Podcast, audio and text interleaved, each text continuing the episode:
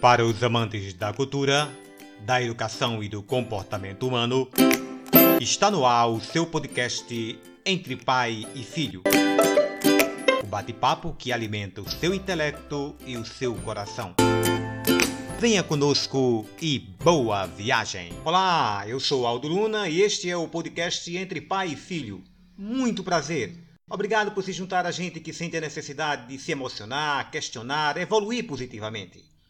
A partir de agora, toda terça-feira, estaremos aqui para discutir sobre cultura, educação e comportamento humano. Eu sou educador e o meu parceiro nesta jornada é Saulo Gomes, meu filho, a quem convido para fazer a sua apresentação. Olá, Saulo! Olá, eu sou Saulo, sou psicólogo de formação e um admirador do cotidiano e coisas de porão. É um prazer estar aqui discutindo tantos assuntos que nos atravessam. Ok, Saulo. Vamos então dar início à nossa temática de hoje, e nós escolhemos, então, discutindo a música brasileira. Para começar, eu perguntaria a Saulo, de maneira mais global, é, o que é que mudou com o mercado fonográfico após a chegada da música digital? Eu acho que a partir da tecnologia, né, e da globalização mesmo, e a universalização, né, da internet, dos meios de comunicação, ficou acessível e ao mesmo tempo é, todo mundo pode fazer, né? Então isso pode ter um lado muito positivo e lado muito negativo também, né? Mas isso é democracia, né? Eu vejo eu vejo como democrático nesse sentido, né? Mas ao mesmo tempo é, nos faz questionarmos, é, posso dizer, sobre qualidade. É... Sim, também. Mas o que seria isso, né? O que seria uma música boa? Né? O que seria é, é, é, o que aconteceu com a qualidade da música, né? O que seria isso? O que seria uma música de qualidade? Questiona agora. É, eu, eu vejo assim que isso é muito subjetivo, né? A questão de, de o que é música boa. Eu concordo contigo sobre esse ponto de vista é, de que esse mercado fonográfico que mudou tanto com a chegada do, do MP3 e agora por último com os streamings, né? Partir do momento que Netflix, Spotify, Sim. Pandora, Deezer, YouTube, essas coisas todas estão aí em voga, é, todo mundo pode cantar, todo mundo pode cantar, tocar, pode fazer a, a sua arte. Mas a, a minha questão é assim: você acha que essa democratização desqualificou a, a, a arte musical brasileira? Bom, é, eu acho que para pensar nisso, a gente precisa é, compreender qual o significado da música, né? O que é a música? Agora, falando desse, desse, desse, desse pedaço da arte. Né? Se a gente ver música como apenas algo filosófico, algo reflexivo, algo que nos faz pensar de alguma forma, né? Nos, nos induz a pensar sobre algo, eu acho que primeiro a gente vai estar causando alguma certa, uma certa exclusão, sabe? Quando a gente delimita isso. Uma música que só é música se fizer, só é boa se fizer pensar. Eu acho que quando a gente diz que algo é bom, necessariamente implica uma relação, né? De boa para o quê e boa para quem, né? Quando a gente fala de servir também, né? Para que serve a música, né?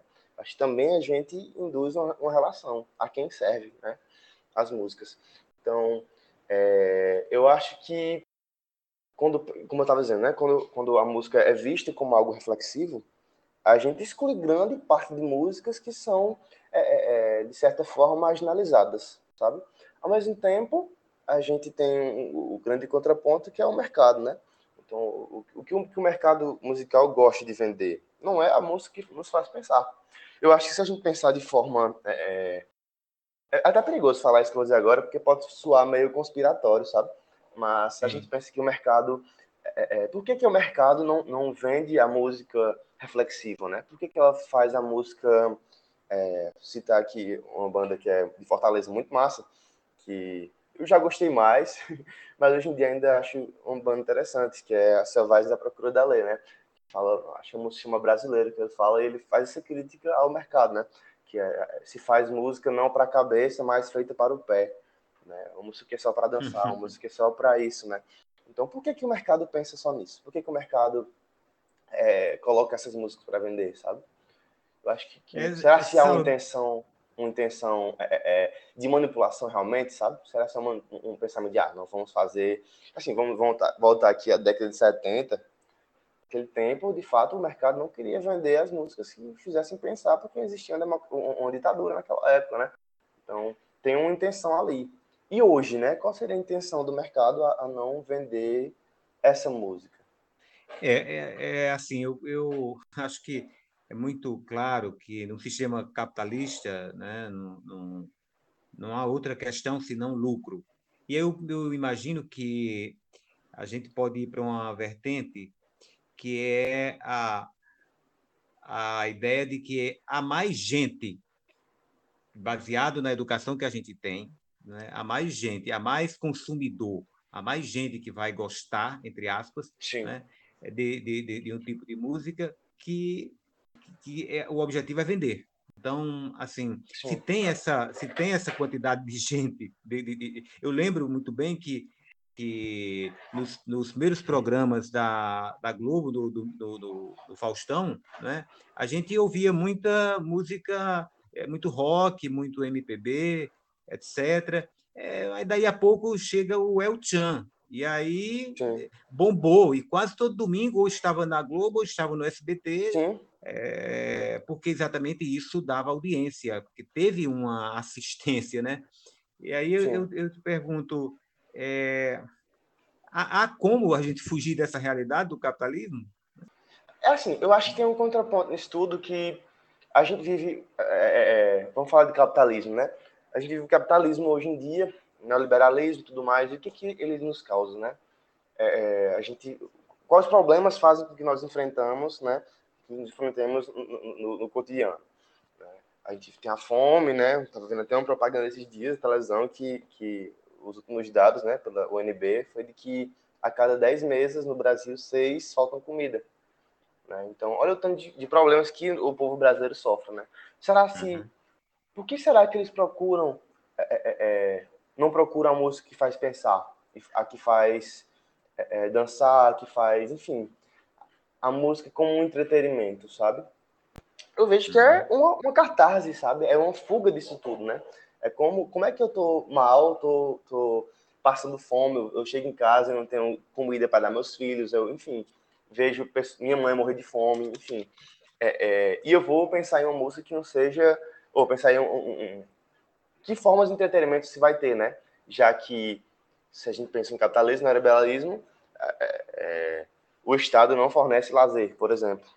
Então, eu acho que a música é, é que a gente chama de ruim, né? É, que não é necessariamente ruim, é, relativa, a gente vai discutir isso aqui hoje, agora. Uhum. Eu vejo como isso, sabe? Uma, uma saída dessa forma, né? Uma música que fale sobre outras coisas, que não esteja ali e eu acho, inclusive, isso é um ponto de, de, de que nos faz, nos fez pensar por algum tempo, e, e, muita gente acredita ainda, que o rock acabou. O rock acabou por causa disso, porque perdeu-se as pautas é, políticas do rock, né? Hoje o, o, rock que faz sucesso é um rock mais romântico, né? Uhum. E eu vejo essa justificativa, sabe?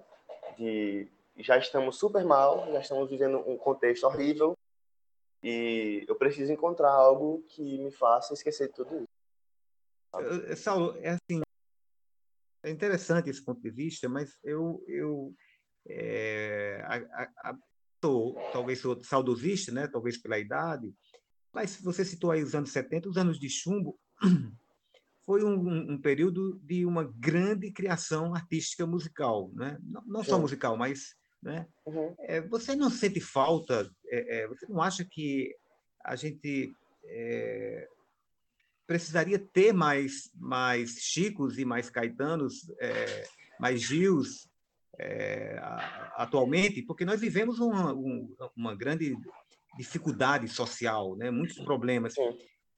mesmo, mesmo a parte, a questão da pandemia, mas assim a gente já vem padecendo há algum tempo é, você, você sente falta disso? Eu acho que esses novos Chicos Buarque, esses novos Caetanos, esses novos é, Gilberto Gil, né?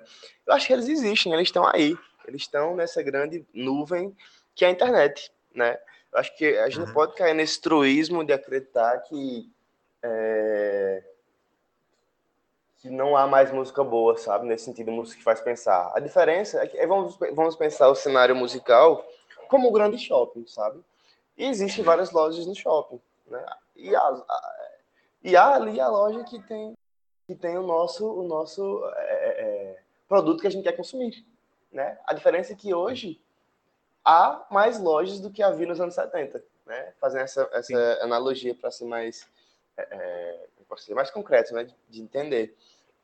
Eu acho que a diferença é que a gente tem preguiça de procurar. Se a gente abrir o YouTube, o próprio Spotify mesmo, a gente pode buscar ali e ver gente muito boa, muito massa, né? Eu acho que, inclusive, é, voltando assim, os anos 70, né? Eu acho que quando. O que fez com que naquela época a, a música tivesse uma nova. Uma nova. Como é que posso dizer? Uma nova roupagem, né? Se a gente pega os anos 50, 60, naquela época não tinha música falando sobre liberdade, sobre isso tudo, sabe? Era muito mais uma questão romântica mesmo. A gente pensar, ah, Nelson Gonçalves, Orlando, Silva, né? É, é, uhum. todo esse, esse, pessoal que era a música tinha outra, outro, outro, como é que posso dizer, outra função social, né? Não era essa de, de, de pensar, né? De refletir. Acho que os anos 70 fez com que houvesse esse, esse tipo de música devido ao contexto que era vivido ali. Precisava ter, ter líderes né, musicais que, que, que pregassem aquele sentimento, né? Então era uma coisa que muita gente estava sentindo vontade de gritar e foram porta-voz deles, né? Do povo daquela época. Sim. Eu acho que é. a época da música no Brasil teve um, um, papel social. Então hoje me parece que o papel principal da música hoje no Brasil e aí eu não vou entrar agora nessa questão de juízo moral de falar se é um papel social pior ou melhor, mas mudou papel social no Brasil da música hoje é o de entreter, né? É, é, eu acho que, inclusive, falou um ponto agora que é, que, é, que foi um marco histórico para a música, que foi a, a ida do El Chan para o Faustão, sabe? Sim, então, eu acho que foi um paradigma, foi, foi, aliás, foi um, um ponto de partida, né? Sim. Sim. Eu acho que cabe a reflexão de, de perceber se isso foi algo negativo, positivo ou, enfim, não sei, sabe? Eu acho que a, música ocupa um papel muito importante nesse lado de catarse. É, é, inclusive, a arte é uma forma de catarse, né?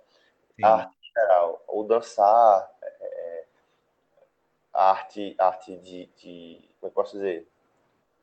Enfim, eu acho que toda manifestação é, é, de arte é uma catarse de alguma forma, né? Acho que, não me, não, se eu me engano, acho que era Freud que falava sobre isso, de que a arte, é, de alguma forma, a gente está. Na arte que a gente faz, de alguma forma, fala sobre a gente, né? Então, inclusive, é, é, o próprio Freud né, falava assim que o papel, a função da arte é a mesma da religião, por exemplo, sabe? É o que nos sustenta de alguma forma. Se a gente não sustenta pela religião, a gente se sustenta pela arte, sabe? Então, acho que, que isso é, é, é, uma explicação teórica, né? Porque acontece na música no Brasil hoje. Eu vejo muito mais dessa forma. Eu quero pegar um gancho aí seu sobre a questão da, da, da arte e expressar exatamente a, a, a, nossa pobreza de investimento na arte, né? E talvez Sim. isso explique o tanto quanto nós sofremos, né? É, quanto nós padecemos as, em situações sociais tão, tão é, dramáticas.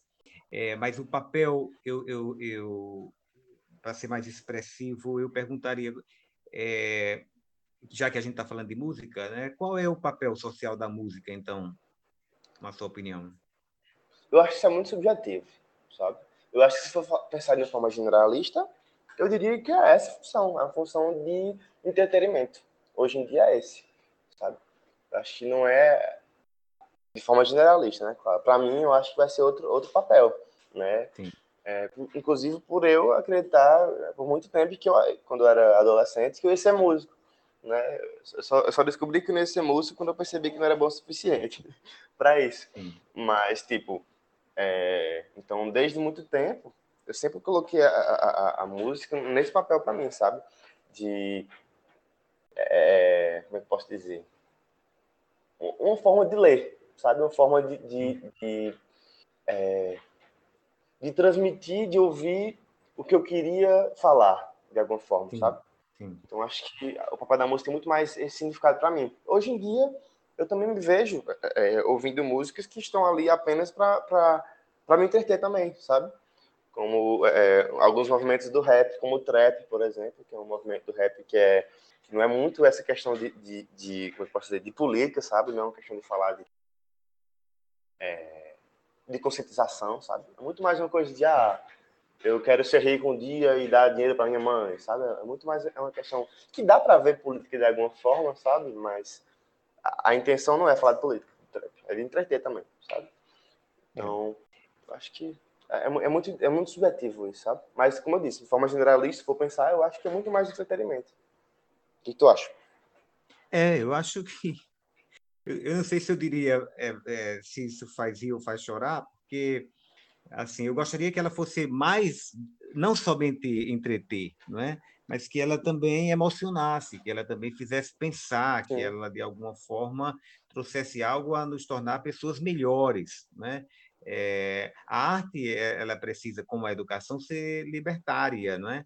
E aí eu acho que uhum. a, a, gente passa agora já para um, um, uma, uma nova vertente da discussão, que é assim, até que ponto a educação brasileira né, tem contribuído para essa falta de, eu diria assim, de criação mais voltada, criação musical que eu digo, né, mais voltada, gosto e criação musical mais voltada para essa para esse tipo de música que faz pensar, que faz que faz se emocionar.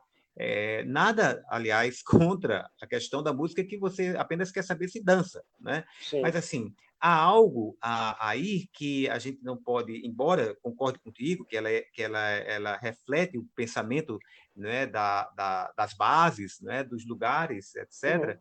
Mas assim há, há algo que me que me entristece quando eu vejo uh, alguém chamar de música uh, algo que traz uma mensagem, digamos assim, pejorativa, preconceituosa, não é? Ex é, é excludente. E aí eu uhum. acho que a gente é, já, já poderia entrar na questão da educação. Você não acha que tem a ver com a, com a escola isso também, essa, essa pobreza que a gente vive, assim, dessa qualidade de música que assim é mais destrutiva do que construtiva sob esse ponto de vista de mensagem?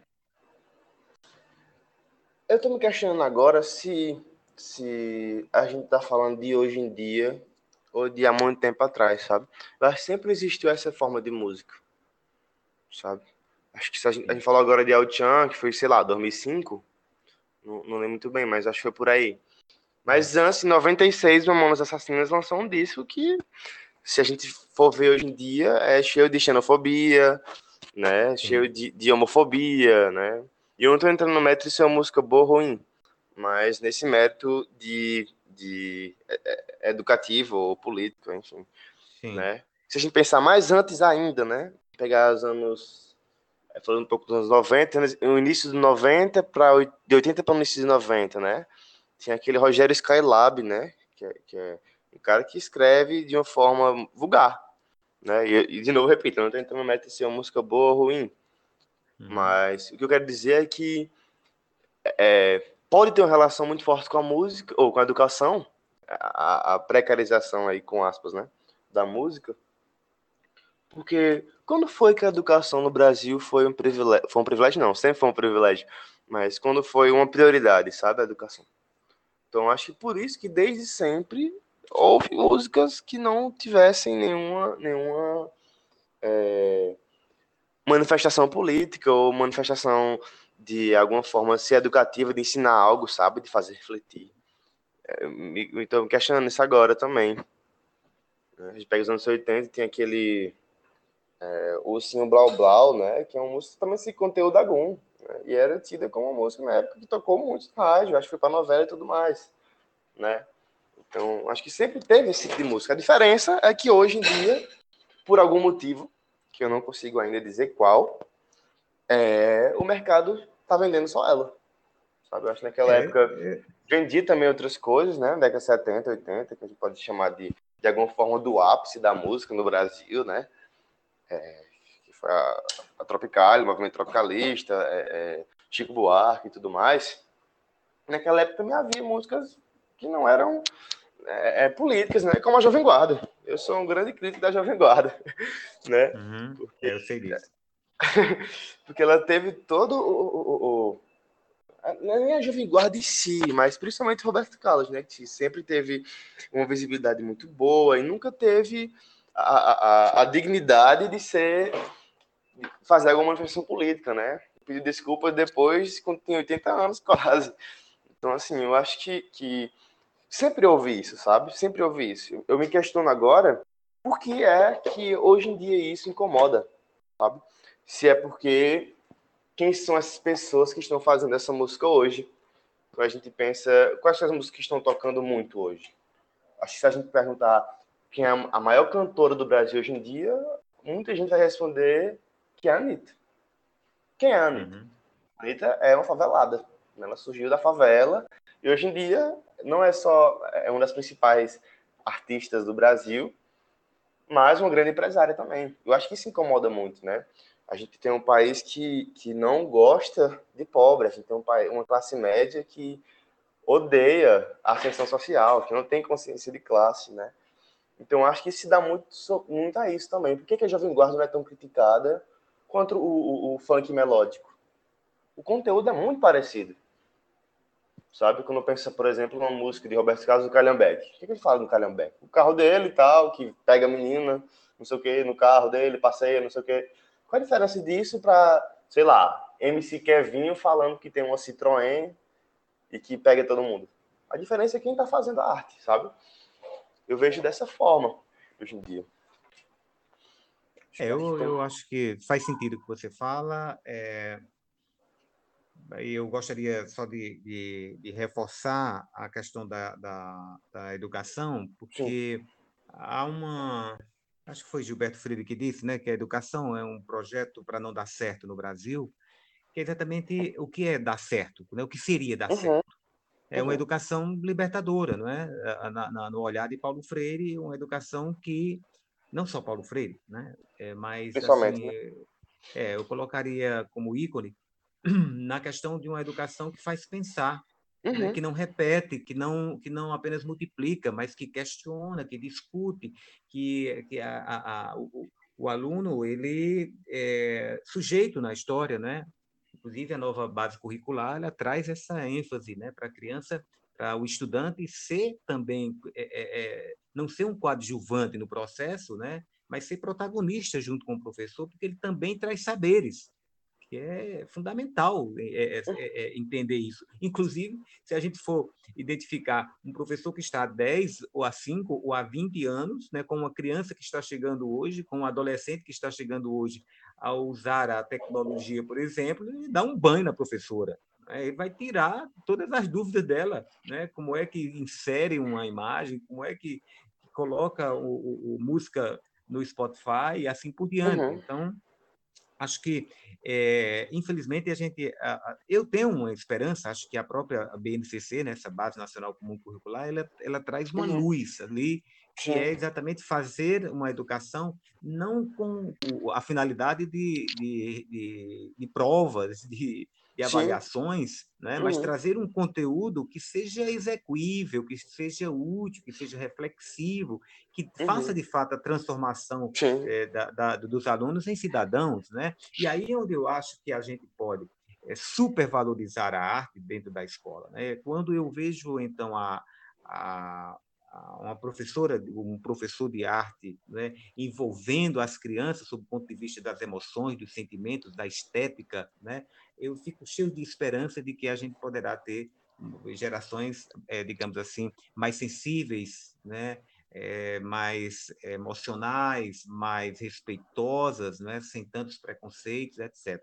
Sim. Então, é, é, Saulo, a gente Está faltando aí seis minutinhos para a gente concluir o nosso, o nosso primeiro episódio. Eu gostaria que você que está nos escutando é, recebesse o nosso melhor bem-vindo e bem-vinda. Né? Nós estamos iniciando hoje um, um projeto que é exatamente entre pai e filho, conversas que a gente vai trazer aqui sempre não só não só assuntos de educação e cultura, né, mas também de comportamento humano, né?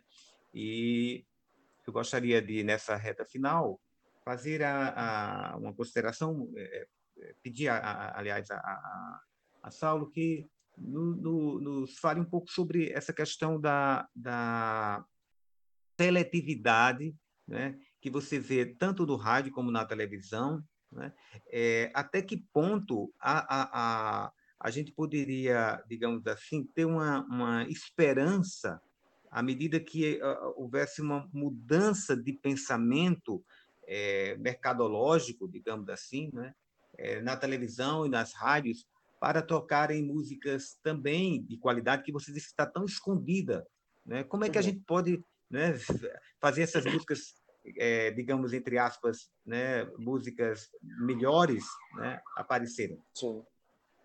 É, eu estava lembrando aqui de uma live que eu assisti, né? Até recomendar aqui um canal no YouTube chamado Musicalia. E ele estava fazendo uma live respondendo perguntas, né? E eu perguntei lá quem ele acreditava que eram os músicos malditos de atualidade, né? É, ele disse que são todos. Isso fez muito na minha cabeça, porque, de fato, são todos, né? Ninguém, ninguém é, você pode fazer uma né? música espetacular, né? Mas o mercado não compra a sua ideia. Né? Então, acho que a, a, a, melhor forma de hoje em dia a gente é, valorizar esses artistas que estão escondidos é dar visibilidade para os artistas regionais, sabe?